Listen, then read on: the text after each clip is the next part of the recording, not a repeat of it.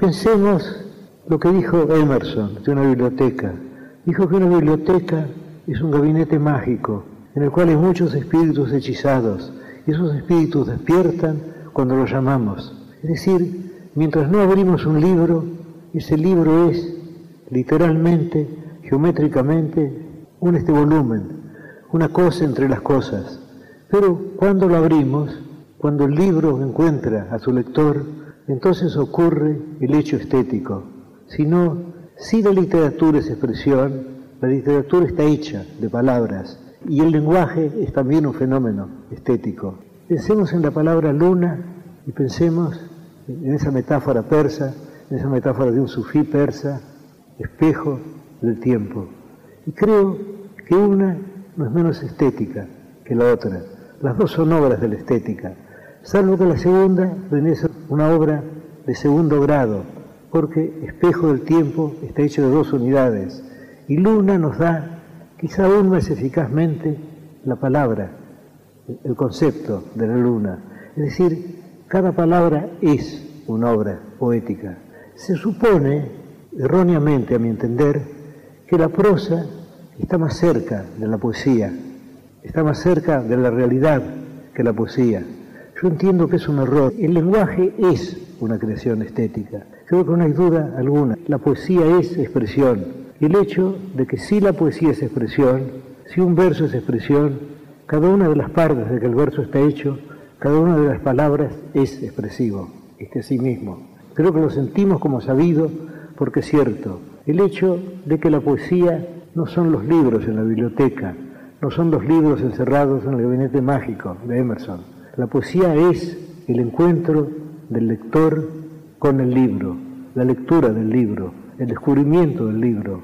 Y también hay otra experiencia estética, que es el momento muy extraño también, en el cual el poeta concibe la obra, en el cual va descubriendo o inventando la obra. Porque según se sabe en latín, las palabras inventar y descubrir son sinónimas aquello que dijo de Platón, de, que descubrir es recordar, en lo cual Francis Bacon agregó que ignorar es haber olvidado. Es decir, ya todo está, pero tenemos que verlo. Cuando yo escribo algo, yo tengo la sensación de que todo eso preexiste. Yo parto de un concepto general, yo sé más o menos el principio y el fin, y luego voy descubriendo las partes intermedias. Pero no tengo la sensación de inventarlas, no tengo la sensación de que dependen de mi arbitrio. Las cosas son así, son así pero están escondidas y mi deber de poeta es encontrarlas. Porque poesía es leer, es escribir y es compartir lo escrito y lo leído. Poesía 1110. Un espacio para pensar y compartir el acto poético en todas sus formas. La poesía de todas las cosas. Soy Cari Buono y voy a leerles Amigo mío de Antoine Saint-Supéry. Amigo mío, tengo tanta necesidad de tu amistad.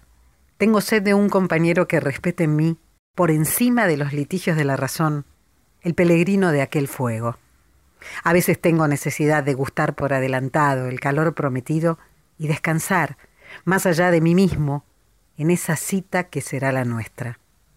Hallo la paz, más allá de mis palabras torpes, más allá de los razonamientos que me pueden engañar. Tú consideras en mí simplemente al hombre. Tú honras en mí al embajador de creencias, de costumbres, de amores particulares. Si difiero de ti, lejos de menoscabarte, te engrandezco. Me interrogas como se interroga al viajero. Yo, que como todos experimento la necesidad de ser reconocido, me siento puro en ti y voy hacia ti. Tengo necesidad de ir allí donde soy puro. Jamás han sido mis fórmulas ni mis andanzas las que te informaron acerca de lo que soy, sino que la aceptación de quién soy te ha hecho necesariamente indulgente para con esas andanzas y esas fórmulas. Te estoy agradecido porque me recibes tal como soy ¿Qué he de hacer con un amigo que me juzga? Si todavía combato, combatiré un poco por ti. Tengo necesidad de ti. Tengo necesidad de ayudarte a vivir. Sucede que en cierto momento de la vida uno descubre que está rodeado de extraños, compañeros de trabajo, clientes, acreedores, vecinos y cuñados. Los amigos de verdad están lejos, probablemente encerrados en círculos parecidos. Algunos empecinados insisten en cultivar amistades nuevas. Los matrimonios maduros se visitan mutuamente y desarrollan pálidas parodias de la amistad verdadera. Se cuentan una y otra vez episodios antiguos, vividos con los amigos viejos que ya no están. Cuando uno es joven, no cuenta historias a sus amigos, las vive con ellos. Crónicas del Ángel Gris. La decadencia de la amistad. Alejandro Dolina. Hola, ¿cómo les va, gente de Poesía 1110? Mi nombre es Martina Castro y hoy les traigo una reedición y adaptación del relato Amigos son los amigos del libro Agua en Marte de Ketty Mangione.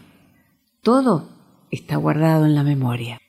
La última vez que pasé un día del amigo en Buenos Aires fue hace 20 años. Lo escribo y me recorre un frío helado por todo el cuerpo, aunque la temperatura ambiente debe ser en estos momentos de unos 32 grados. Y también fue la última vez que me puse un pullover de cuello alto en julio. Mis nietos no existían. Y mi hijo mayor hacía ya unos meses que estaba en España. El cuadro digno de un cuento de Dickens se completaba con mi perro Jonathan, un salchicho hinchapelotas que se había quedado paralítico cuatro años antes pero como era digno integrante de nuestra desmesurada familia, no se rendía con facilidad y andaba como loco con sus dos patas delanteras y hasta se animaba con las escaleras, si intentábamos dejarlo arriba o abajo sin su consentimiento. Pero esa semana de julio no empezó bien. Tenía la mirada perdida, se pasaba horas mirando la puerta de entrada y únicamente agudizaba sus sentidos o levantaba las orejas cuando veía encenderse la luz del pasillo, en los horarios que solía llegar mi hijo mayor, a quien extrañaba horrores. Casi no comía y nos miraba, a mi hijo menor y a mí, con una tristeza enorme. Tenía los ojos como empañados y una expresión de cansancio que nos partía el alma. Yo solía decirle, no das más, ¿no? El 20 de julio, el día del amigo, envuelto en gruesas frazadas y con las estufas al ladito, dijo basta. Le faltaban nueve días para cumplir catorce años, y todo ese tiempo había sido nuestro y nos había manejado a su antojo. Era un perro piola, jodido, tenía carácter y estaba tan loco como nosotros. Era calentón, celoso, pajero no obedecía órdenes de ningún tipo. Hacía sus necesidades en cualquier parte, menos en la calle, obviamente. O sea, un fenómeno. Ese día era el final de muchas cosas, pero yo no lo sabía. Tampoco lo sabía mi amiga del alma, que sabiendo que toda mi atención estaba puesta en él y no habría oportunidad de copetear a gusto, como en otros tiempos cuando nos metíamos en el resto parrilla rosa y salíamos tambaleando los tacos por el empedrado de Recoleta, mareadas de sangría y parando cada media cuadra porque era imposible caminar dobladas de risa. Bueno, decía, quiso darme una sorpresa pasando por la oficina, pero no pudo ser. Yo ya estaba en casa, con el pobre salchichón que agonizaba sin remedio. Esa noche, cuando se relajó y se dejó llevar ya exhausto, lo hizo entre amigos, y fueron ellos los que tomaron las riendas cuando nosotros no reaccionábamos, y así llegamos a la medianoche a mi casa natal para enterrar a nuestro querido Johnny bajo la añosa higuera de mi infancia. Al día siguiente ya no éramos los mismos. Nunca más seríamos los mismos. No hubo revancha. Unos meses después, Estábamos en España empezando de cero, como muchas otras veces, pero lejos, muy lejos de nuestros amigos. Nadie puede evitar enamorarse. Tal vez uno quiera negarlo, pero es posible que la amistad sea la forma más frecuente de amor. Stig Larsson. Esas personas, los amigos Los amigos son esa gente que sale a la calle los días de tormenta y lloran inciertos, mezclados con el agua dentro de la lluvia. Los amigos andan vestidos de espejos y cuando se encuentran se enfrentan a los ojos y se multiplican hasta el infinito. Los amigos son esos a los que la sangre le va más al corazón que a la cabeza. Por eso cuando ejercen la ternura caen en trance, se desmayan y cuando despiertan hay que hacerles transfusiones. Los amigos son esas personas que cuando llega la noche se persignan al vuelo de la última gaviota y en sus ojos queda recostado todo el mar que fue llanto salino y nada más. Los amigos son esa gente que cuando niños al sentirse solos y amenazados nos buscaban y la vida fue lo suficientemente justa para que viéramos con ellos. Los amigos son esa gente que vuela al revés, a los que les amanecen mariposas cada vez que se enamoran, y ahí la esperanza no es fe, no es religión, sino la poesía que derrochan. Los amigos son esa gente que molesta en la ciudad, que anda de acá para allá diciéndole no a todo, lo que quieren envenenarlos y tienen en la boca la verdad que mañana será cierta. Los amigos son esa parte nuestra que tenemos a resguardo fuera de nosotros. Daniel Quintero, del barrio de Parque Chas, Ciudad de Buenos Aires, República Argentina, será poesía. Se define como epopeya al poema de carácter narrativo y extensión considerable que presenta una acción o hazaña grande y pública, protagonizada por personajes de espíritu heroico y donde se aprecian detalles sobrenaturales. El término también se utiliza para nuclear a los poemas que constituyen la tradición épica de una comunidad o pueblo.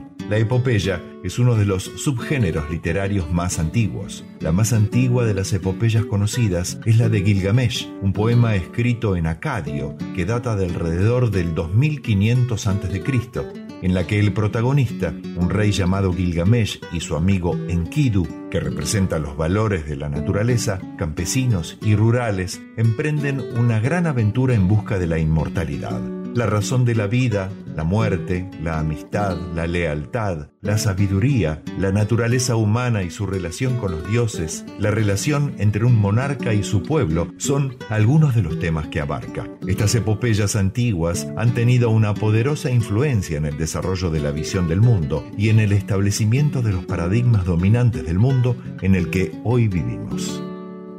Poema para una amiga que viene de visita. Para llegar a mi casa, desde donde sea que vengas, tienes que tomar el tren, el paisaje más bonito, la gente más viva y obligatoriamente tienes que caminar entre 10 y 15 minutos. Para llegar a mi casa, aplanas el camino de tierra y tus pensamientos que se mezclan con el roce de las flores silvestres, rosas amarillas, manzanillas secas al sol.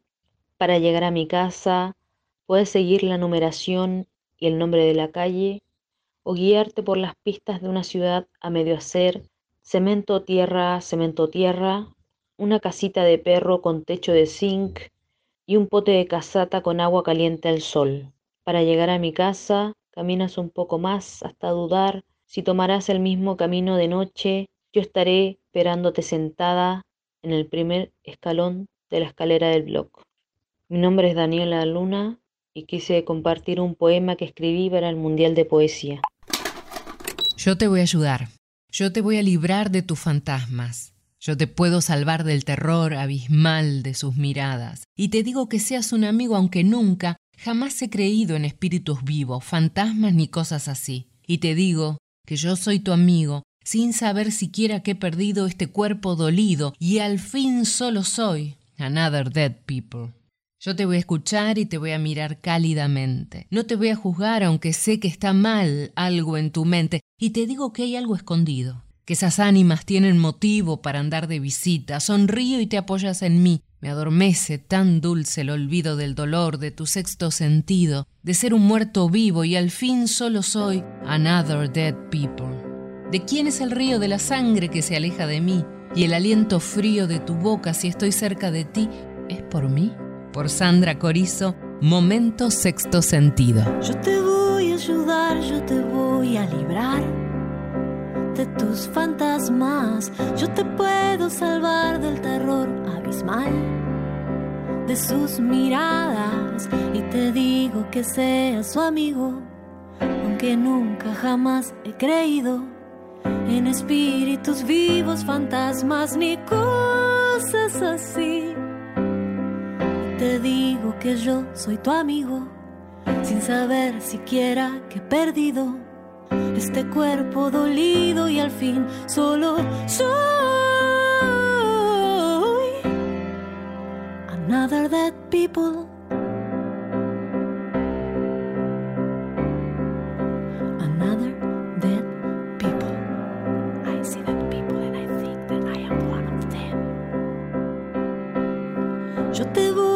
Y te voy a mirar cálidamente. No te voy a juzgar aunque sé que está mal algo en tu mente.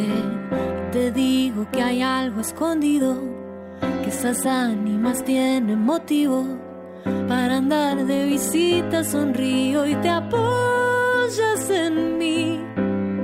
Me adormece tan dulce el olvido del dolor sexto sentido, de ser un muerto vivo y al fin solo soy. Another dead people, another dead people, another dead people, another death, another death, another dead people,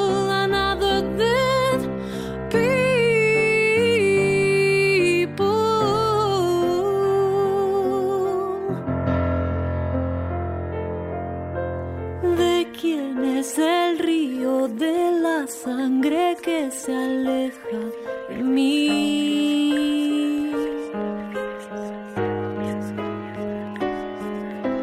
Y el aliento frío de tu boca si estoy cerca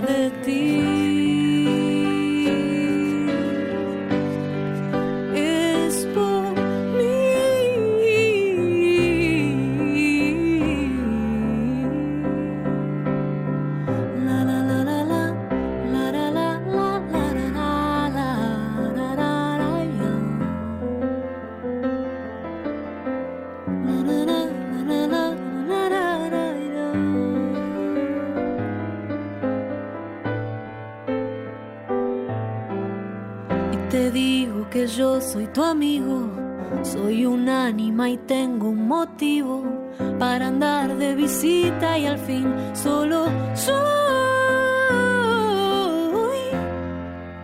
another dead people, another dead people, another dead people, another death, another death, another dead people,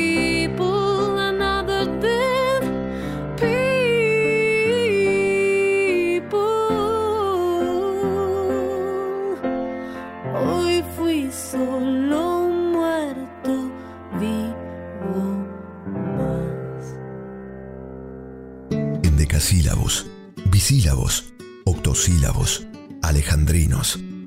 Poesía 1110.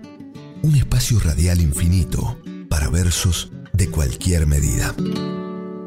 Hola gente, ¿cómo les va? Les habla Cacho Lemos de Talento con T de Tango, el conductor de ese programa que emite la FM 92.7, la 2x4, nuestra querida radio de tango, programa que se emite todos los sábados de 17 a 19. Para este caso voy a leer un poema de Marta Pizzo de su libro Tango Sala Pizzo, que dice así, el poema se titula Chocolate y Limón, que luego se convirtió en un vals con música de Silvina Orozco y Tato Viña. Marta Pizzo escribió en Chocolate y Limón lo siguiente.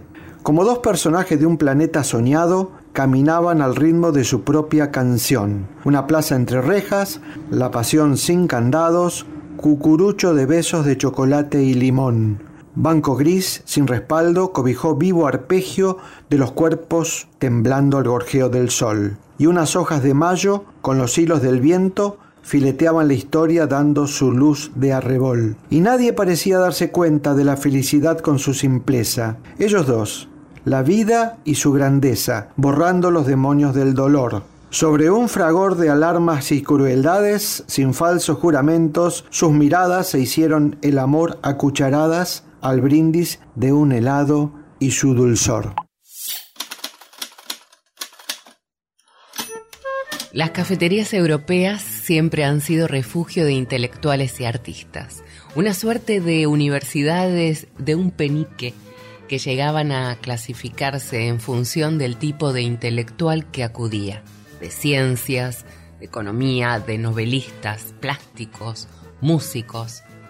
Situado en el 171 del Boulevard de Montparnasse, en París, se encuentra la Closerie de Lilas, uno de los más notables cafés de la historia. En sus mesas, frecuentadas por personajes como Picasso, James Joyce o Sartre, Baudelaire escribió algunos de sus versos. Por sus tertulias pasaron Gautier o Verlaine. Marcel Duchamp ideó algunos de sus desvaríos sobre arte moderno e incluso Scott Fitzgerald le hizo leer el manuscrito del Gran Gatsby a Hemingway, que también escribió allí Fiesta y que dio nombre a uno de sus platos estrella, Steak Hemingway, flambeado al whisky. Inés y las frutas. Bon appétit, dijo tu boca a la sandía, y se hundió tu blancura en el rojo valle de semillas.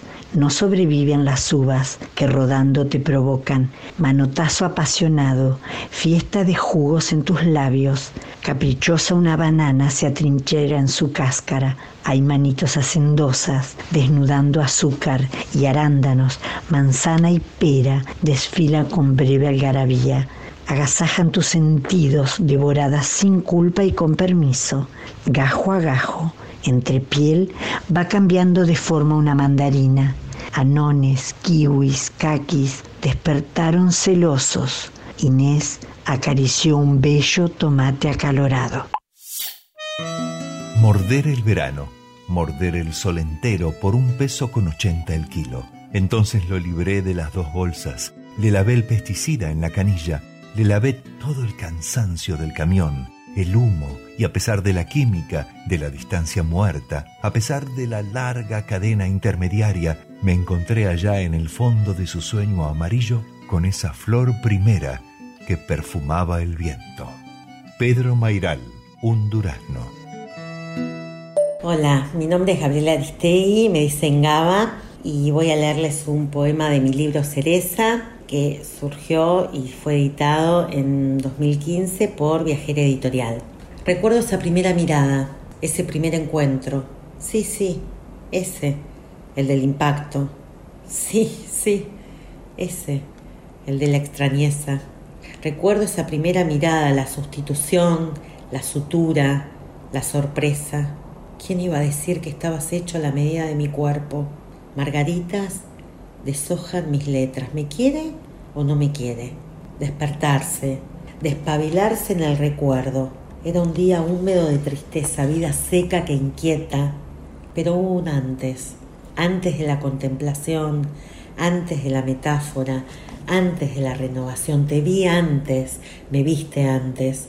Eso lo ignoré, hasta que hubo un después. Construimos insabidamente el antes de lo que fue el después. Recuerdo Recuerdo ese camino cuando la vida era gris, cuando la ausencia era oscura, cuando la espera era aturdimiento y su presencia era anhelo. Ibas entrando perezosamente, perezosamente ibas entrando.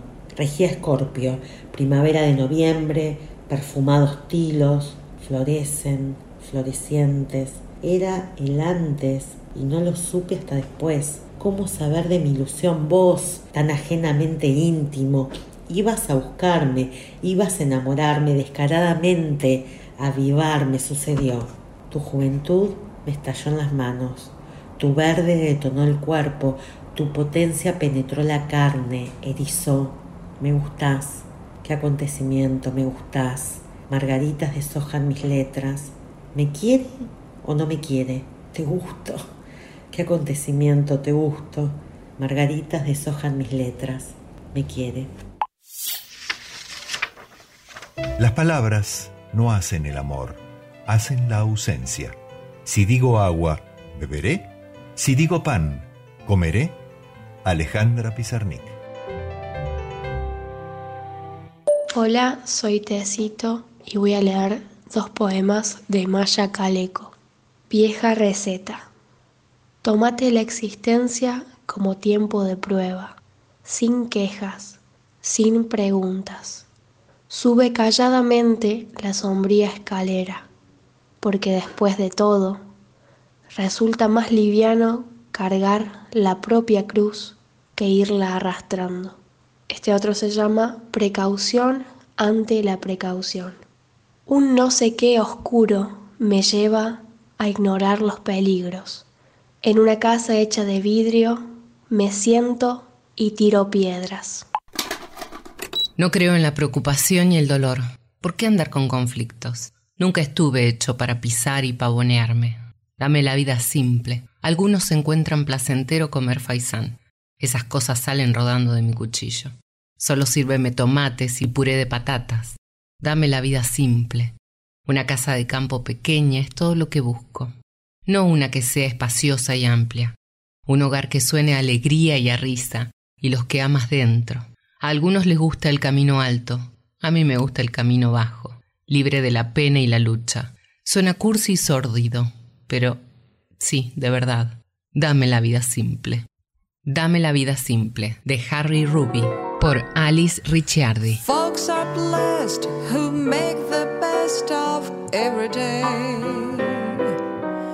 Living by their own philosophy.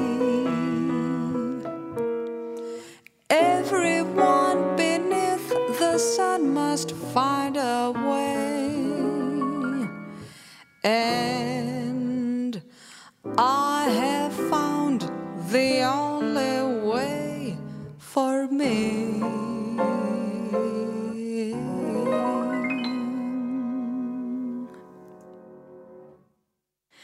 I don't believe in fretting and grieving. Why mess around with strife?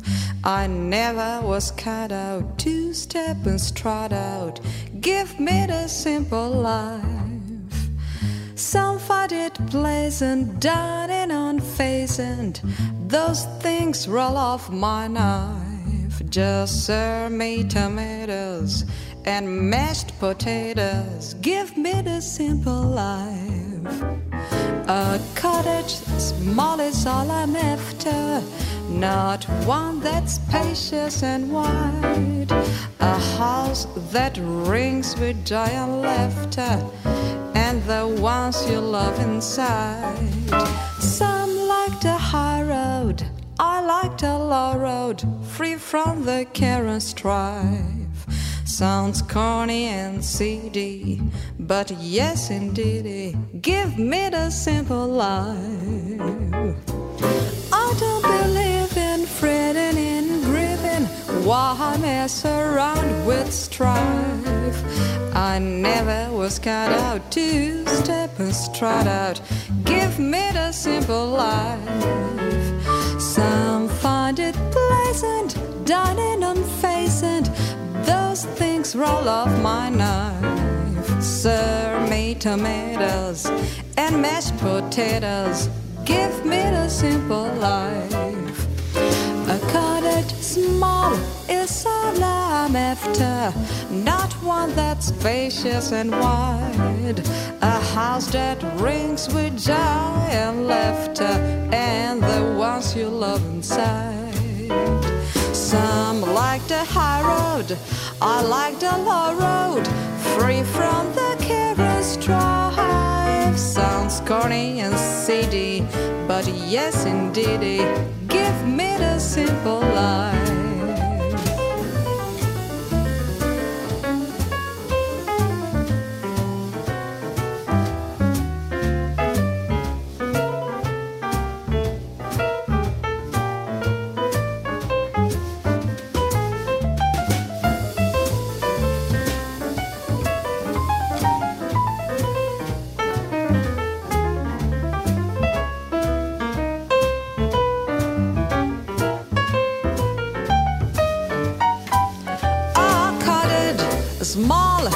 Is all I'm after, not one that's spacious and wide.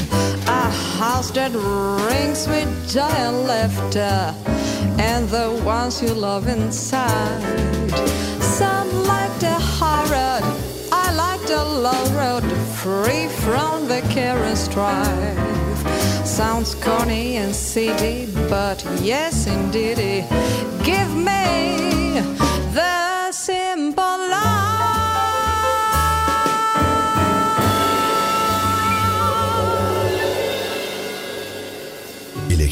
Odas, sátiras, cuentos, novelas, poemas, cantares, dramas. Poesía 1110. Hola, ¿cómo están? Acá Daniel Pedersini, conductor de la 2x4.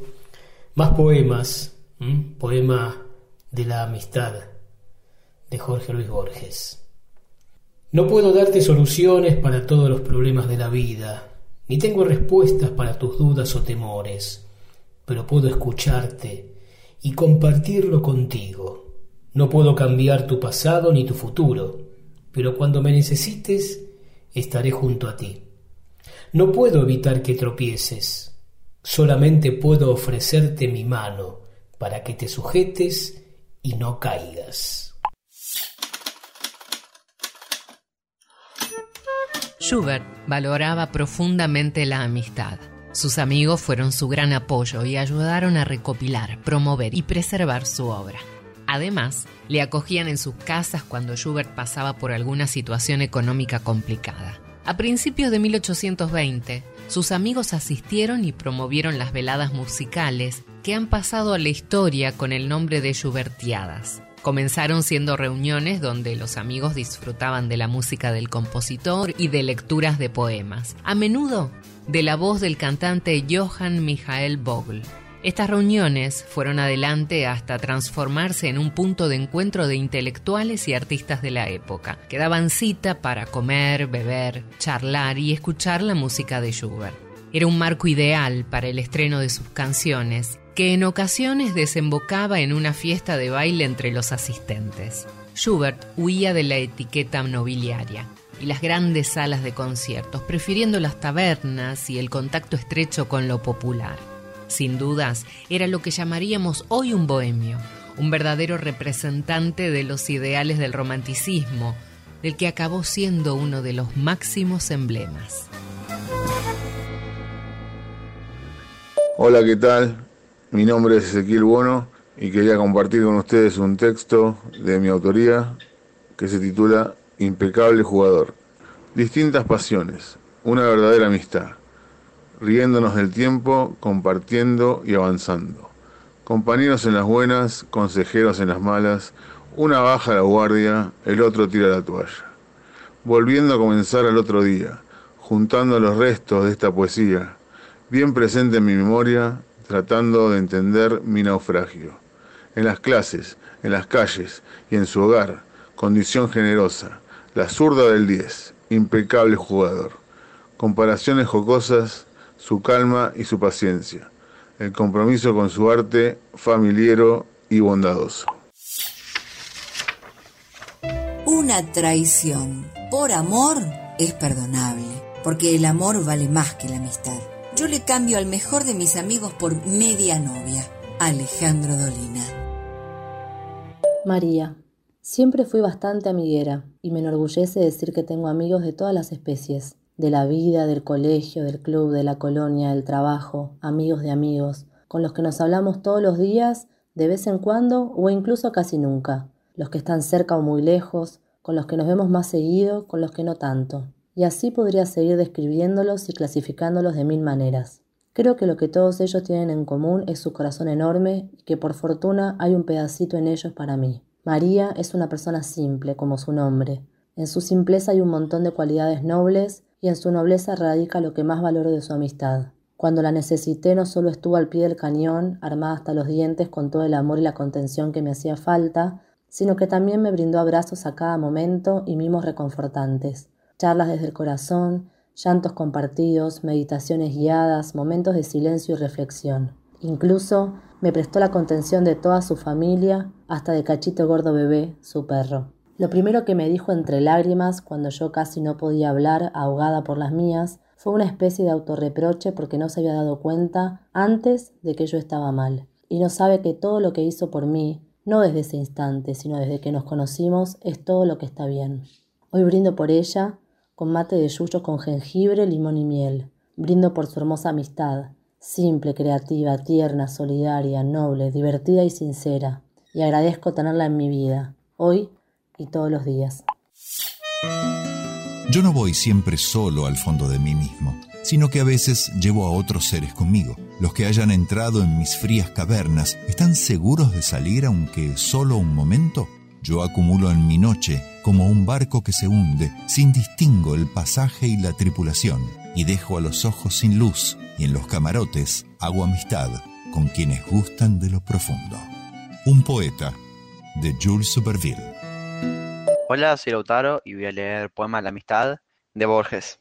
No puedo darte soluciones para todos los problemas de la vida, ni tengo respuestas para tus dudas o temores, pero puedo escucharte y compartirlo contigo. No puedo cambiar tu pasado ni tu futuro, pero cuando me necesites, estaré junto a ti. No puedo evitar que te tropieces, solamente puedo ofrecerte mi mano para que te sujetes y no caigas. Estaba magullado y maltratado. No podía decir lo que sentía. Estaba irreconocible para mí mismo. Vi mi reflejo en una ventana y no conocía mi propia cara. Hermano, ¿vas a dejarme tirado en las calles de Filadelfia? Caminé por la avenida hasta que mis piernas se sintieron como una piedra. Oía las voces de los amigos que se desvanecieron y se fueron. Por la noche podía oír la sangre en mis venas, tan negra y susurrante como la lluvia. En las calles de Filadelfia no hay ningún ángel que me reciba. Solo somos tú y yo, amigo mío y mi ropa ya no me queda mil millas solo para deslizar esta piel. La noche ha caído, estoy despierto, puedo sentir que me desvanezco. Bruce Springsteen, Streets of Philadelphia. I was bruised and. I was unrecognizable to myself. Saw my reflection in the window didn't know my own face. Oh, Brother. Gonna leave me wasting away on the streets of Philadelphia.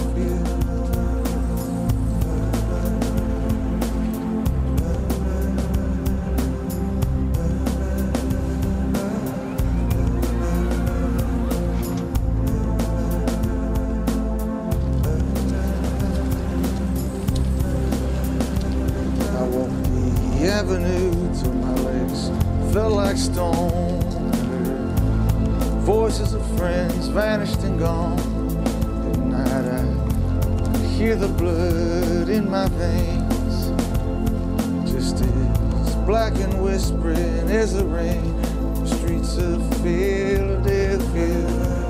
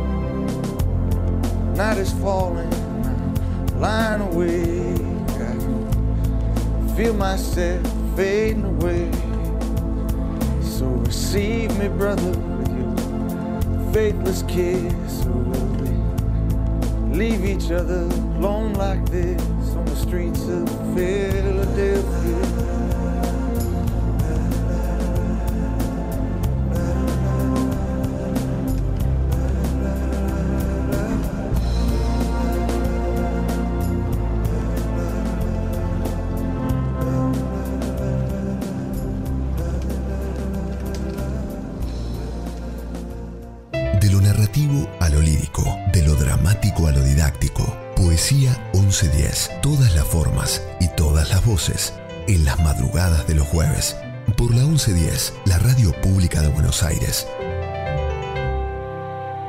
Hola, soy Catalina Drughi y elegí este poema de Alfonsina Storni, Bien pudiera ser. Pudiera ser que todo lo que en verso he sentido no fuera más que aquello que nunca pudo ser, no fuera más que algo vedado y reprimido, de familia en familia, de mujer en mujer. Dicen que en los solares de mi gente medido estaba todo aquello que se debía hacer. Dicen que silenciosas las mujeres han sido de mi casa materna. Ah, bien pudiera ser. A veces a mi madre apuntaron antojos de liberarse, pero se le subió a los ojos una honda amargura y en la sombra lloró. Y todo eso, mordiente, vencido, mutilado, todo eso que se hallaba en su alma encerrado, pienso que sin quererlo lo he libertado yo. La librería El Ateneo Gran Splendid es una librería comercial que se encuentra en lo que alguna vez fue el Teatro Gran Splendid en el barrio de Recoleta. El edificio conserva la estructura original del teatro adaptada para su función actual de librería. En 2008 fue elegida por el diario británico The Guardian como la segunda librería más hermosa del mundo. Y en 2019 National Geographic la consideró la librería comercial más bella del mundo.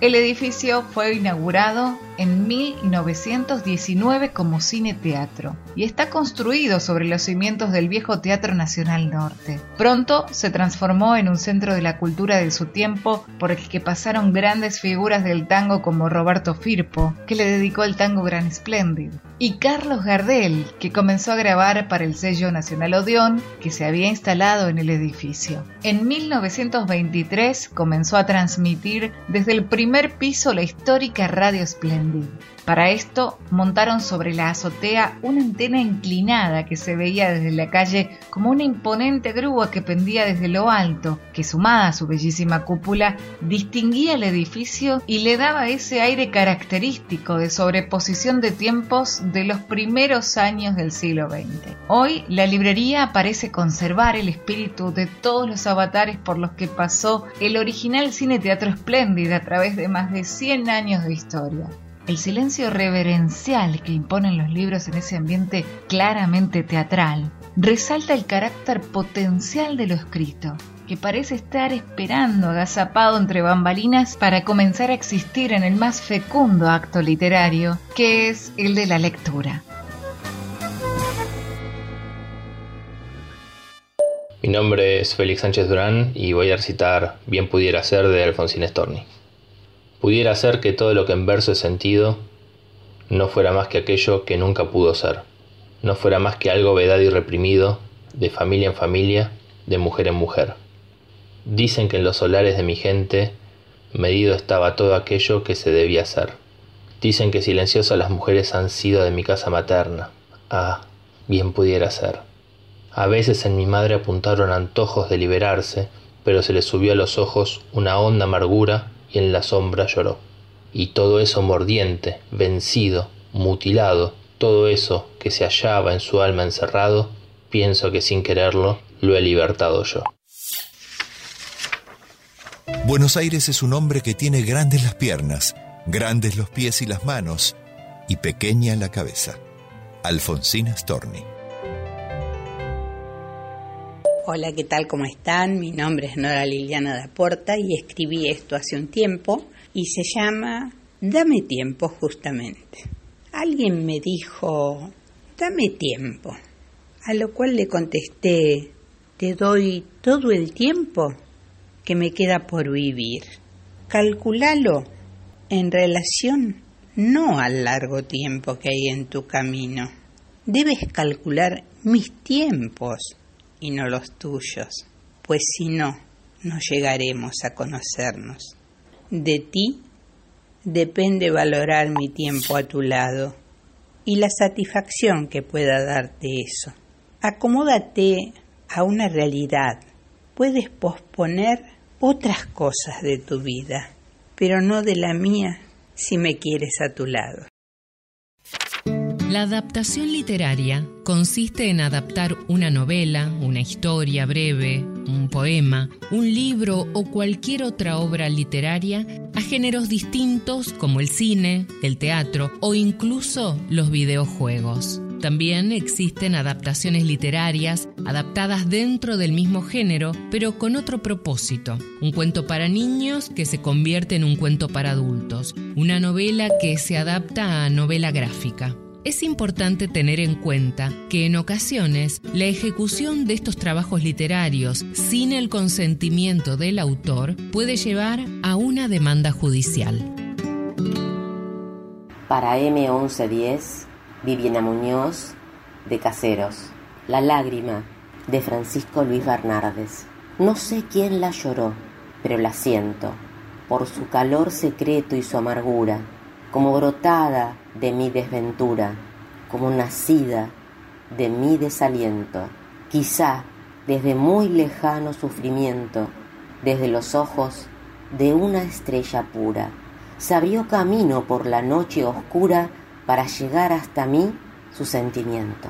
Pero la siento mía porque alumbra mi corazón sin esa luz sin taza que solo puede dar el propio fuego, rayo del mismo sol que me deslumbra, chispa del mismo incendio que me abraza, gota del mismo mar en que anego.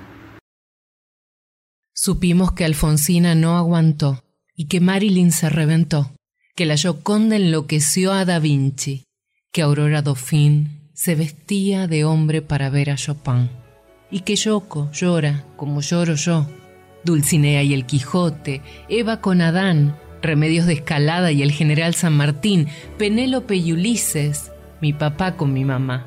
Y yo, sin tu amor. Hablando anoche con el corazón me hizo dar cuenta que el amor es simplemente obedecerle a él, que amar es morir, que morir es poder. Sin tu amor, de Ariel Leiva, por Fabiana Cantilo.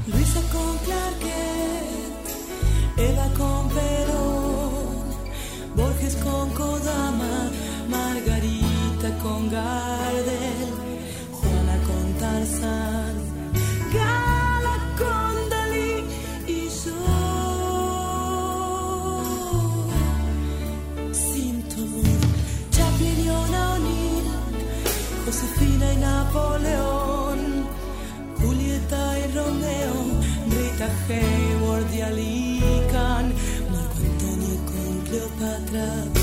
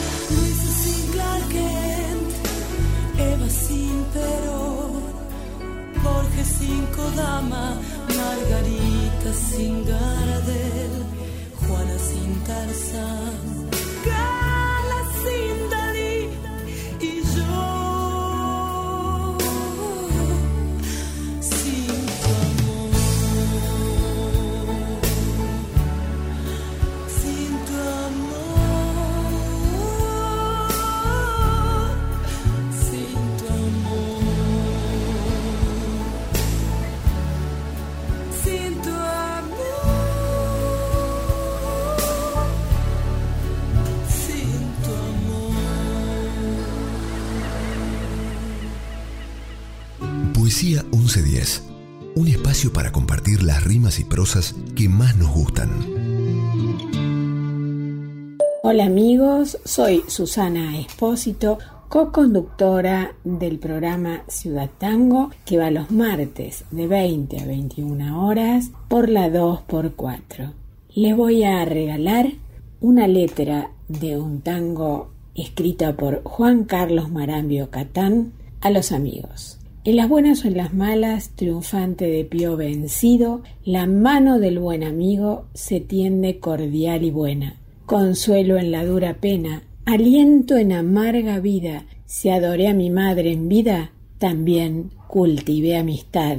Si alguna vez me ves rodar, tu mano firme y fiel me alzará fraternal. Tu corazón noble sin par está vibrando al son del violín de ese violín dormilón. En los riscos del camino mil veces lloré vencido, mil veces fui mal herido, sangrando en la dura huella. De pronto alumbró una estrella, tu mano me dio la vida, se cerraron mis heridas el soplo de tu bondad. Mil veces caído sentí desmayar, mil veces tu mano me diste al pasar, hermano fiel, en mi orfandad tu mano firme y noble floreció en amistad. El tiempo cruel no ha de borrar. Lila era mi mejor amiga. Nos conocíamos desde los 18 años y nuestra amistad había sido inquebrantable a través de todos los altos y bajos de la vida. No podíamos ser más distintas. Nunca dos seres humanos han tenido personalidades más opuestas. Y no solo eso, nuestras familias parecían provenir de planetas distintos y nuestras historias eran tan divergentes que solo un milagro podría haber hecho que nos cruzáramos. Pero ese milagro se había producido y a partir de él nada nos pudo separar. Aunque distinta de mí, ella era tan moderna como yo, lo que me hizo pensar que había más de una modernidad, por lo menos dos, la suya y la mía. Yo era una chica moderna. Fragmento. César Aira. Hola, soy Alicia Casas de Jovita, provincia de Córdoba. Este poema se llama Octubre sin regreso y va dedicado a un amigo muy especial que partió muy temprano de esta vida. Delirante, como sueños dormidos en la mortaja de la tarde, gime el fuelle de tus manos.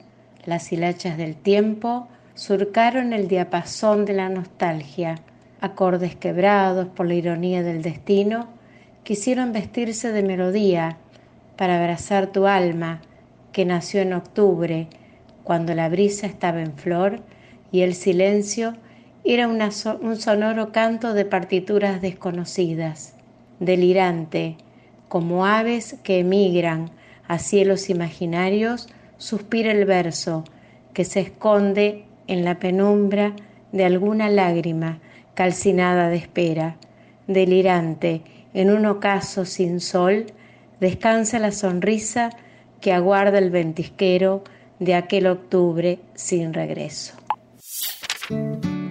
El fragmento es una obra breve o inacabada de prosa. Es considerado un género literario, una forma muy antigua de escritura presente a lo largo de toda la historia. Los fragmentos literarios pueden incluir obras que sin querer dejaron inconclusas o nunca terminadas por sus autores, extractos supervivientes de obras de mayor envergadura que se perdieron, obras deliberadamente construidas como piezas fragmentarias. Un gran exponente del género del fragmento fue, en el siglo XIX, Giacomo Leopardi, con su monumental Sibaldone, obra paradigmática del espíritu romántico con su exaltación de la pasión amorosa.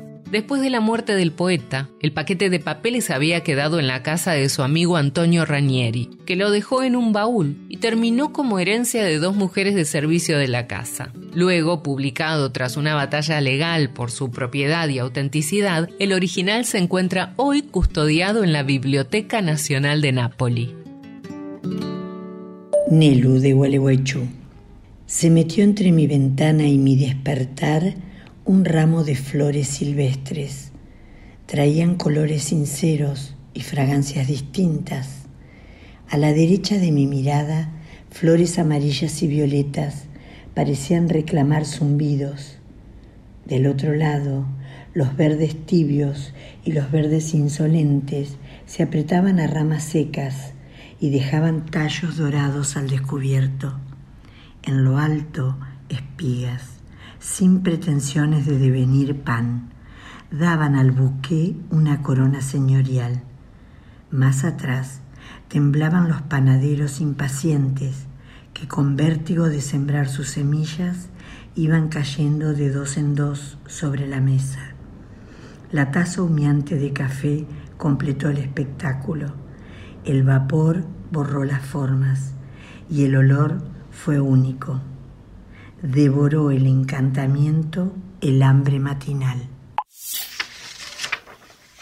No era más que un zorro semejante a cien mil otros, pero yo lo hice mi amigo y ahora es único en el mundo. Saint-Exupéry en El Principito. Soy Vilma Cepeda, les leo La tarde de Irene de Elsa Sina. Irene teje, Irene se sienta en el sofá de pana verde, Irene escucha a Bing Crosby. Irene espera hace 40 años que desde la puerta de la sala principal de la casona que habita desde que nació, entre quien se apodere de su corazón y satisfaga sus deseos. Irene no sale a buscarlo. Irene espera.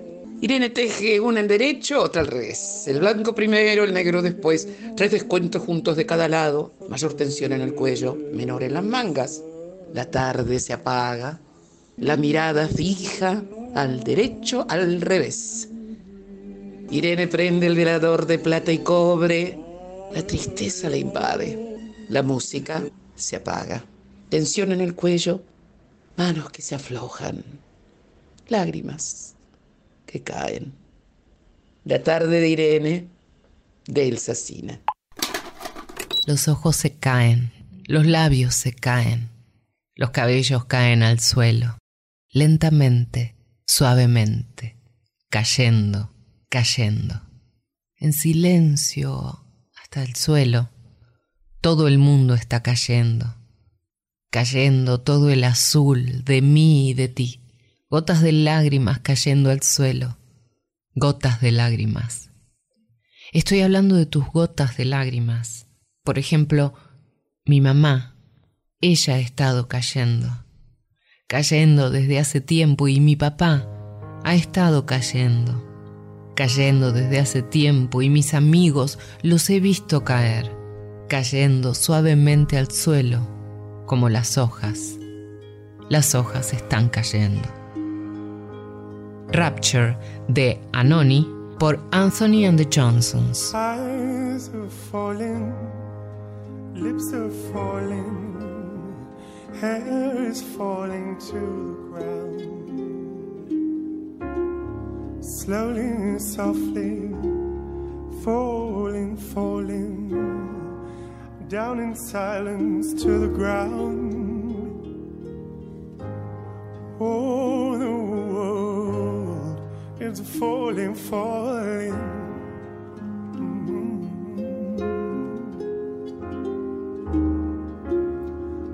All blue from me and you, teardrops falling to the ground.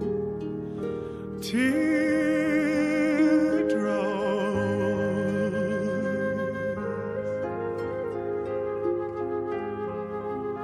I'm talking about your teardrops.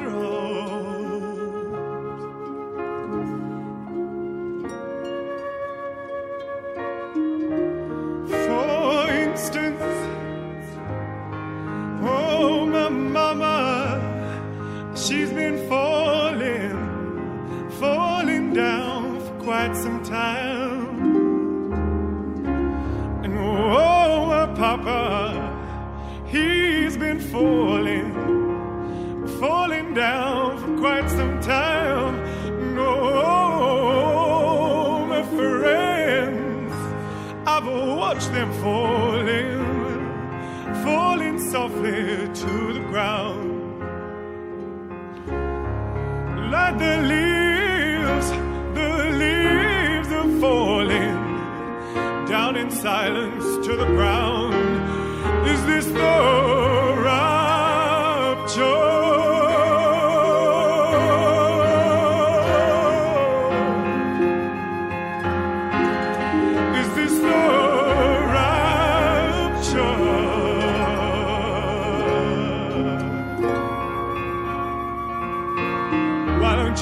is this the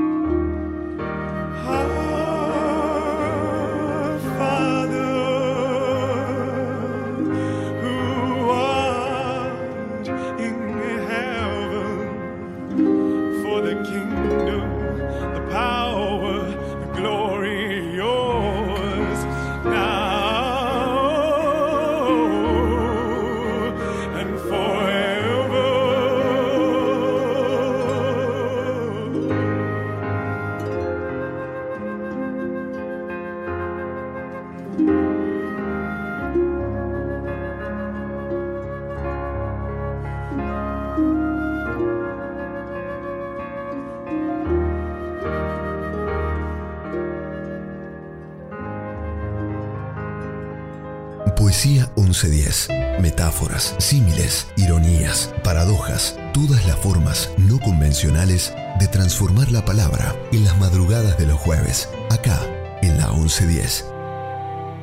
¿Cómo están? Soy yo, soy Amelita Baltar, para leerles una maravillosa poesía de María del Mar Estrella, que realmente en ella le habla a alguien, como es Julio Cortázar, solamente lo nombra una vez, pero habla de, de aquel París que lo cobijó siempre a Cortázar. Ya voy a volver a Sin Rumbo. Ojalá cuando pase todo esto que nos atañe a todos y nos tiene un poco embrollados, ya voy a llegar allí. Así que ahora, de pie frente a la luz de María del Mar Estrella. Un hombre solo puede cambiar la historia, hacerse multitud, cosmogonía de comienzo, testigo voluntario de la piedad del sueño.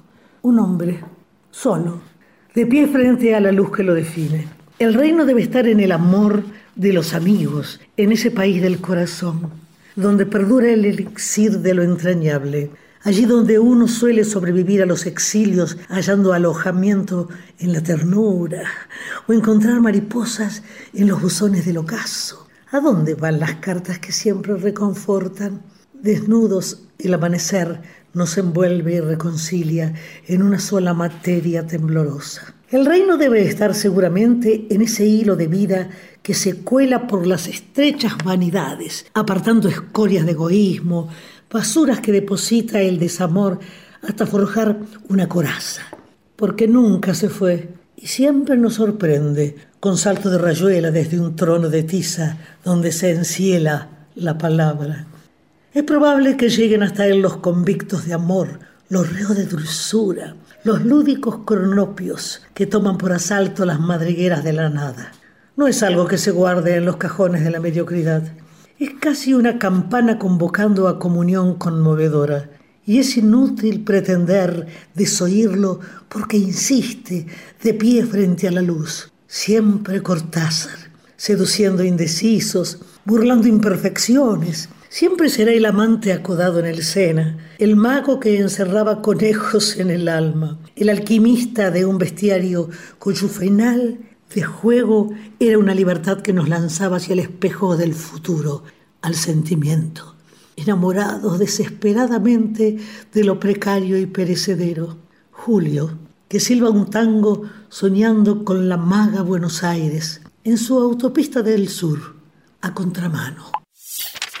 El plot twist, o vuelta de tuerca, es un recurso muy utilizado incluso en nuestra vida cotidiana. Se trata de un giro radical, repentino e inesperado, que logra sorprender por completo al espectador cambiando inesperadamente el destino de los personajes de la historia. Cuando se verifica, muchas veces el lector se encuentra ante una realidad que no había considerado en ningún caso, una experiencia reveladora que le presenta una situación de cosas que no había visto venir. El plot twist puede verificarse en cualquier momento de la narración, pero una cosa es segura, después del giro de tuerca, la historia ya no es la misma. Un claro ejemplo lo encontramos en Sexto Sentido, la famosa película protagonizada por Bruce Willis, en la que su personaje descubre sobre el final, haciendo una revisión de los eventos de sus últimas semanas, que en realidad está muerto, cambiando de ese modo el significado de toda su realidad circundante. Hola, mi nombre es María Eugenia, soy de Barracas, ciudad autónoma de Buenos Aires, y hoy les voy a leer un fragmento de Como agua para chocolate de Laura Esquivel. Como ve, todos tenemos en nuestro interior los elementos necesarios para producir fósforo. Es más, déjeme decirle algo que a nadie le he confiado. Mi abuela tenía una teoría muy interesante. Decía que si bien todos nacemos con una caja de cerillos en nuestro interior, no los podemos encender solos. Necesitamos, como en el experimento, oxígeno y la ayuda de una vela. Solo que en este caso el oxígeno tiene que provenir, por ejemplo, del aliento de la persona amada. La vela puede ser cualquier tipo de alimento, música, caricia, palabra o sonido que haga disparar el detonador y así encender uno de los cerillos. Por un momento nos sentimos deslumbrados por una intensa emoción. Se producirá en nuestro interior un agradable calor que irá desapareciendo poco a poco conforme pase el tiempo, hasta que venga una nueva explosión a reavivarlo. Cada persona tiene que descubrir cuáles son sus detonadores para poder vivir, pues la combustión que se produce al encender uno de ellos es lo que nutre de energía el alma. En otras palabras, esta combustión es su alimento. Si uno no descubre a tiempo cuáles son sus propios detonadores, la caja de cerillos se humedece y ya nunca podremos encender un solo fósforo. Si eso llega a pasar, el alma huye de nuestro cuerpo, camina errante por las tinieblas más profundas, tratando vanamente de encontrar alimento por sí misma, ignorante de que solo el cuerpo que ha dejado inerte, lleno de frío, es el único que podría dárselo. Qué ciertas eran esas palabras. Si alguien lo sabía era ella. Desgraciadamente, tenía que reconocer que sus cerillos estaban llenos de moho y humedad. Nadie podría volver a encender uno solo. Lo más lamentable era que ella sí conocía cuáles eran sus detonadores, pero cada vez que había logrado encender un fósforo se lo habían apagado inexorablemente. John, como leyéndole el pensamiento, comentó Por eso hay que permanecer alejados de personas que tengan un aliento gélido. Su sola presencia podría apagar el fuego más intenso, con los resultados que ya conocemos. Mientras más distancia tomemos de estas personas, será más fácil protegernos de su soplo. Tomando una mano de Tita entre las suyas, añadió Hay muchas maneras de poner a secar una caja de cerillos húmeda, pero puede estar segura de que tiene remedio. Tita dejó que unas lágrimas se deslizaran por su rostro. Con dulzura John se la secó con un pañuelo. Claro que también hay que poner mucho cuidado en ir encendiendo los cerillos uno a uno, porque si por una emoción muy fuerte se llegan a encender todos de un solo golpe, producen un resplandor tan fuerte que ilumina más allá de lo que podamos ver normalmente, y entonces ante nuestros ojos aparece un túnel esplendoroso que nos muestra el camino que olvidamos al momento de nacer y que nos llama a reencontrar nuestro perdido origen divino. El alma desea reintegrarse al lugar de donde proviene, dejando el cuerpo inerte. Desde que mi abuela murió, he tratado de demostrar científicamente esta teoría. Tal vez algún día lo logre. ¿Usted qué opina? Quedaba en un paraje de mosquitos, de maderas podridas, de río. Las circunstancias me habían obligado a vivir en esa casa extraña. Del piso habían desaparecido algunas tablas y se abría un boquete de más de medio metro. Para no caerme dentro, caminaba por el medio de la pieza. Como yo vivía allí desde hacía poco, no había tenido tiempo para los peligros. Era un sitio bastante claro, la claridad se metía por el boquete para iluminar una escalera que llevaba al sótano o lo que fuere, quizás lleno de ratas y de resacas algo inmundas. Si hubiera tenido ganas de limpiar, habría bajado a sacar las carroñas o los bichos vivos dejados por alguna creciente. Pero mi espíritu estaba intranquilo y ni siquiera había limpiado la gran pieza en la que estaba viviendo. Hasta había dejado colgando como grandes hamacas los telones desprendidos del techo, esos que ya no se hacen más, tan inútiles, tan estremecedores cuando empiezan a soltarse. No sé en qué pasaba mi vida entonces porque no me acuerdo de ningún sentimiento intenso, excepto del amor por Enrique. Pero no había tenido la energía de prohibirle que bajara al misterioso sótano, tan fuertes eran mi cansancio y mis ganas de despreocupación. Él, allí, seguramente se divertía como solo puede hacerlo un ser nuevo y asombradizo. Un día se me ocurrió que, entre ratas y sucias formas de la vida, debía de haber atrapado lombrices. Así que busqué a un hombre de la zona, especialista en bichos repugnantes, para que se las sacara. Llegó vestido con un overol blanco, muy limpio, como uniforme de médico. Me asomé al boquete del piso y llamé a Enrique que andaba correteando abajo.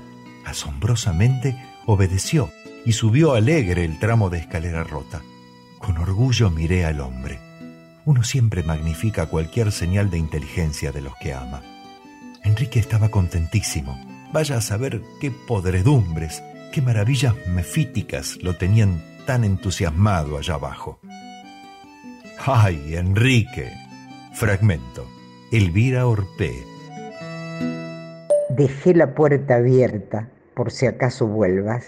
Encendí el farol, preparé la mesa, elegí el mantel que te guste tanto, la cena francesa. Sobre el muro blanco colgué el cuadro de la violetera, abrí las ventanas, la luna quedó afuera. Que nada incomode esta noche de estrellas.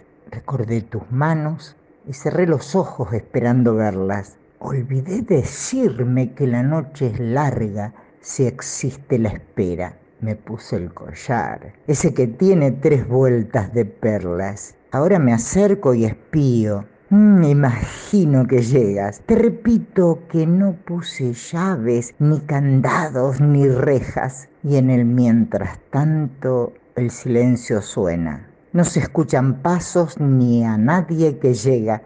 Ay, calmé el arrebato de sentir mi pena. Abrí sin querer el libro de versos y estaba el poema, el que fue la llave del vivir lo que quisimos que fuera. Por si acaso vuelvas, la puerta está abierta, el cielo está hoy tan lleno de estrellas. El poema se llama La puerta abierta ese es el título y el poema es, de, es mío, es de Elizabeth Carpi, de Corral de Bustos, provincia de Córdoba, y participé en el Mundial de Poesía.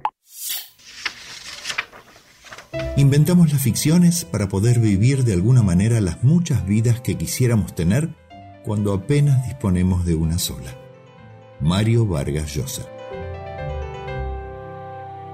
Hola, la 1110 mi nombre es Ana H. y quiero compartir con ustedes un fragmento del libro Las grietas de Jara de Claudia Piñeiro.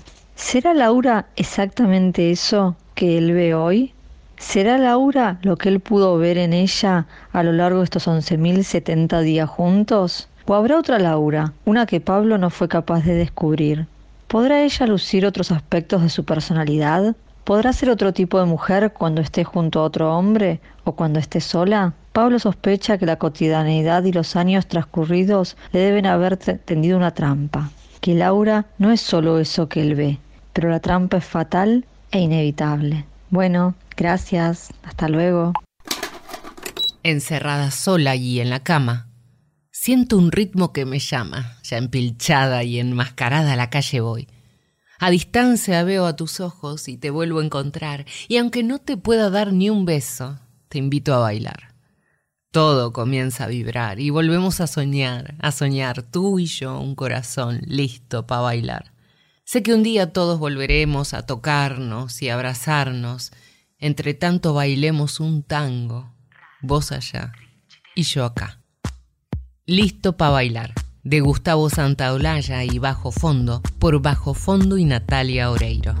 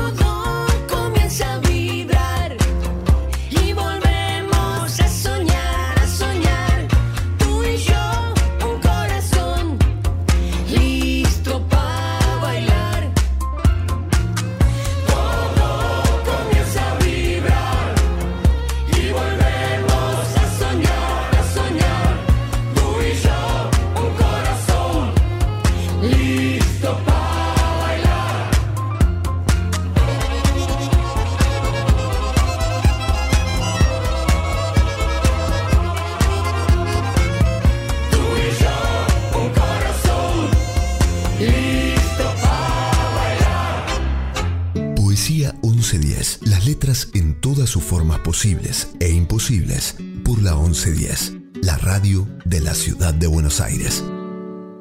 Marcelo Moreno, yo soy porteño. Eugenio Montale está considerado uno de los grandes poetas italianos del siglo XX. Le dieron el premio Nobel de Poesía muy merecido, en realidad de literatura, por su poesía. Y su poesía justamente fue calificada muchas veces como hermética. En realidad es la gran poesía italiana del siglo XX, que es la poesía metafísica, que también militó Ungaretti, Saba, en fin, otros poetas importantes. De él vamos a leer Nada es grave. Quizá el verano ha terminado de vivir. Hasta las cigarras escasean. Oír todavía alguna que chirría es un pasmo en la sangre. El caparazón del mundo se cierra, como era previsible si preludia un estallido. Aún el hombre era improbable, se asevera. Para consuelo de no sé quién, allá en la lotería, extrajeron el número que no salía nunca. Pero no habrá explosión. Basta con lo peor, que es el infinito por naturaleza, en tanto lo mejor dura poco. La sibila Trimurti exorciza la moira insuflando vida a los nacidos muertos. Muerto está solo quien piensa en las cigarras. Y si no se ha dado cuenta, suya es la culpa. El madrigal es un tipo de composición poética profana que alterna versos de 7 y 11 sílabas e incluye temas relacionados con los sentimientos amorosos. Su desarrollo y evolución incorporando la musicalidad lo convirtió en canción al vincularlo con tres a seis voces cantando los versos. El término madrigal en italiano madrigale significa rebaño y de este modo se llamó a la poesía pastoril o bucólica de la que proviene. De enorme importancia en el desarrollo de la música y la poesía, la ópera, por ejemplo, tomó de él gran variedad de recursos. Este género alcanzó su momento de mayor esplendor durante el Renacimiento y tiene su origen en Italia, desde donde se propagó por el resto de Europa desde Jacopo da Bologna, nacido en 1340 que puso música a algunos versos del Petrarca y compuso numerosos madrigales hasta Horacio Becchi o Claudio Monteverdi, que a principios del barroco, ya entrando en el 1600, le agregaron acompañamiento instrumental, el madrigal es, sin dudas, uno de los géneros que más impacto ha tenido en el devenir de la lírica con la vinculación formal entre poesía, canto e instrumentos musicales. Somos nuestra memoria, somos ese quimérico museo de formas inconstantes, ese montón de espejos rotos, decía Jorge Luis Borges, y justamente Espejos Rotos se llama la uh, reciente edición de Norberto Barleán, poeta porteño, del cual voy a relatar dos poemas. Soy Edgardo Tabasco y para la 1110. Pandemia. Hay un silencio que estremece. Jornadas inciertas opacan calles dormidas, donde antes transitaba gente sencilla con un volcán de congojas, de ilusiones, pero transitaban. El bullicio natural, aventuras, trabajo. De pronto una luz agita el cielo y la tierra detiene los relojes. Invade la humanidad con garras ocultas, amenaza de muerte a millones de seres los acorrala en sus casas, entre los espejos. Sucumbe ante un enemigo desconocido, imperceptible. Entonces se hizo pequeño mi barrio, mi ciudad, mi país, reducido a una baldosa, una estrella, una alcantarilla. Hijos que no beso, amigos que no abrazo, compañeros que no veo. No comparto con ellos la semilla ni la aurora. Queda la palabra. También el gorrión que escucho en las mañanas, el sol cuando penetra en mi cuarto. Proyectos que dejé en algún peldaño el poema no escrito del amor. Una hoja blanca destemplada me espera, como siempre en agitados caminos de paz y de frescura, cerca de ustedes y de mí. A pesar del silencio, los días infinitos, esta inercia que transcurre y la pandemia.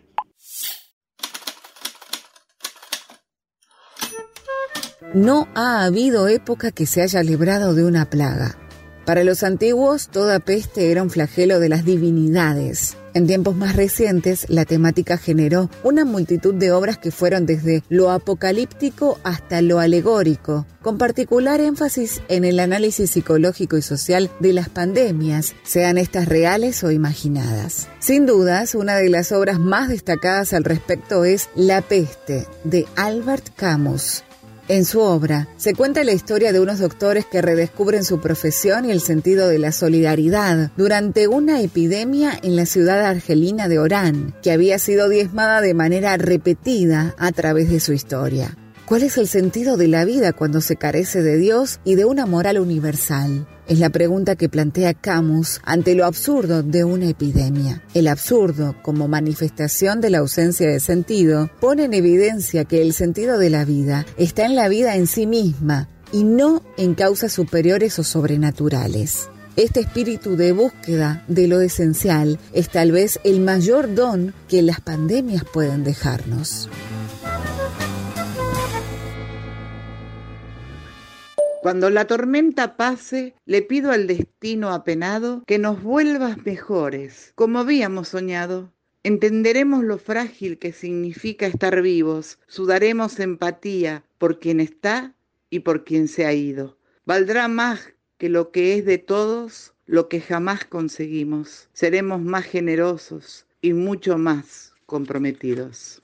Soy Marta de Villa del Parque y este es un fragmento de un poema del, del 1800 que también se refiere a una pandemia. Bueno, espero que les haya gustado. Las cosas no son tan simples, pensaba aquella tarde el bien, como creen algunos niños y la mayoría de los adultos. Todos saben que en ciertas ocasiones yo me oculto detrás del mal, como cuando te enfermas y no puedes tomar un avión y el avión se cae y no se salva ni Dios, y que a veces, por lo contrario, el mal se esconde detrás de mí, como aquel día que el hipócrita Abel se hizo matar por su hermano Caín para que éste quedara mal con todo el mundo y no pudiera reponerse jamás. Las cosas no son tan simples. Monólogo del Bien, por Augusto Monterroso. Este poema se titula Hay peste en mi calle. Espero les guste. Escrito por Alcione. Así está mi calle, solitaria y sin risas, sin transeúntes que las caminen mientras les acarice la brisa. Calle asfaltada que llora y extiende sus manos de niña, con guantes cubriendo su piel y su rostro con mascarilla. Calle de ayer es imborrable, donde todo era alegría. Hoy la peste te ha enfermado y ya nadie juega en tus esquinas. Fíjate, yo desde aquí te miro, con mi rostro tras la ventanilla, como lo hacía desde mi infancia, añorada calle mía. Hoy, vacía y siniestra te ves, solo fantasmas te transitan con sus tapabocas contagiados de trémulas sonrisas. Calle de mis andanzas donde tantas almas hoy no suspiran. Cuán largos se han vuelto estos cuarenta días y cuán pesada está mi alma con esta melancolía. La peste rasgó tu velo, bien amada callecita, y solo te ha dejado miseria al inyectarte sus toxinas. Y yo, queriéndote dar mi aire, y yo, deseándote darte vida. Calle mía, no te mueras, que pronto encontrarán la medicina. Me encanta la vida maravillosa. Luz de mis ojos brilla sobre mí. Quiero mil lunas para acariciarte. Estoy soñando con tus sueños. Yo te cuido. No te despiertes. No te despiertes de nuevo. Maravillosa criatura. Estás solo en el mundo. Miedo maravilloso para tenerte por aquí. Ojos de sol. Mis palabras tiemblan. Meravigliosa criatura de Gianna Nannini y Mara Derecchieri por Gianna Nannini. Attraverserò dentro la tua terra, mi ritroverai. Turbini e tempeste, io cavalcherò, volerò tra i fulmini per averti. Meravigliosa creatura, sei sola al mondo, meravigliosa paura di averti accanto, occhi di sole mi bruciano in mezzo al cuore, amo la vita meravigliosa.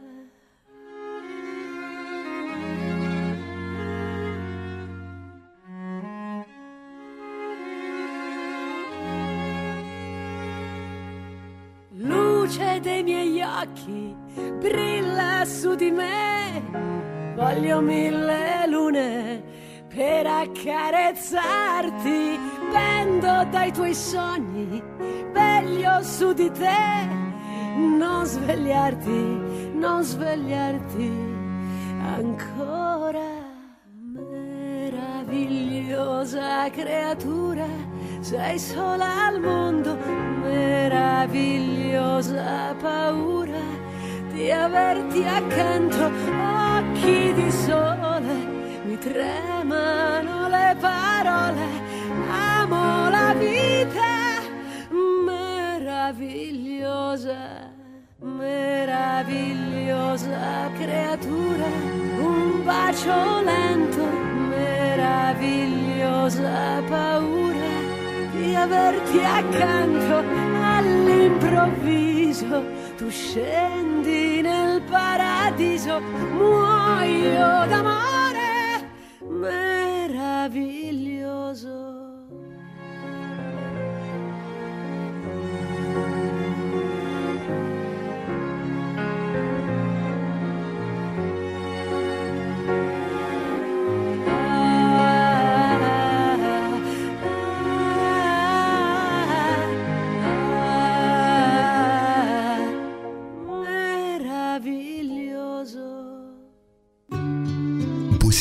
1110. Versos sanadores, provocadores, amables, reveladores. Poesía 1110. Un viaje a través de las rimas y las prosas. En la noche de los jueves. Acá, en la 1110. Hola, soy Rómulo Berruti. Hago el programa Plumas, Bikinis y Tangos los domingos de 11 a 14 en la 92.7, la 2x4. Y quiero dejarle un recuerdo a ese formidable intérprete, decodificador de lo popular, que fue el autor Alberto Bacareza, el padre del conventillo de La Paloma, quien además se dio el lujo y la picardía de describir la esencia, el género del sainete que dominaba como nadie en un verso. ¿Y dónde lo hace? En otra obra suya que se llamó y se llama La comparsa se despide del año 1932, cuando el personaje Serpentina se lo explica a un turista norteamericano. Y lo hace así. Un patio de conventillo, un italiano encargado, un yo llega retobado, una percanta, un vivillo, dos malevos de cuchillo, un chamullo, una pasión, choques, celo, discusión, desafío, puñalada, aspamento, disparada, auxilio, cana y telón. Y debajo de todo eso, tan sencillo al parecer, debe el sainete tener, rellenando su armazón, la humanidad, la emoción, la alegría, los donaires y el color de Buenos Aires metido en el corazón. Gracias. Chao. Somos innecesarios, igual que los ladridos del barco en un océano ancho. Somos innecesarios, igual que el esqueleto de un tren que ha envejecido debajo de las ruedas del óxido del olvido. Y los eructos de los animales perdidos. Somos innecesarios, igual que el polvo de las tizas al final de la clase. Somos innecesarios, igual que los poetas en el siglo XXI. Cóctel en la despedida del siglo. Abdul Razak al-Rubayi, poeta iraquí de la generación de los 80, nació en Bagdad en 1961.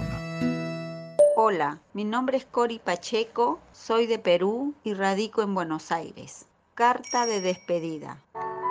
Si por un instante Dios se olvidara de que soy una marioneta de trapo y me regalara un trozo de vida, aprovecharía ese tiempo lo más que pudiera.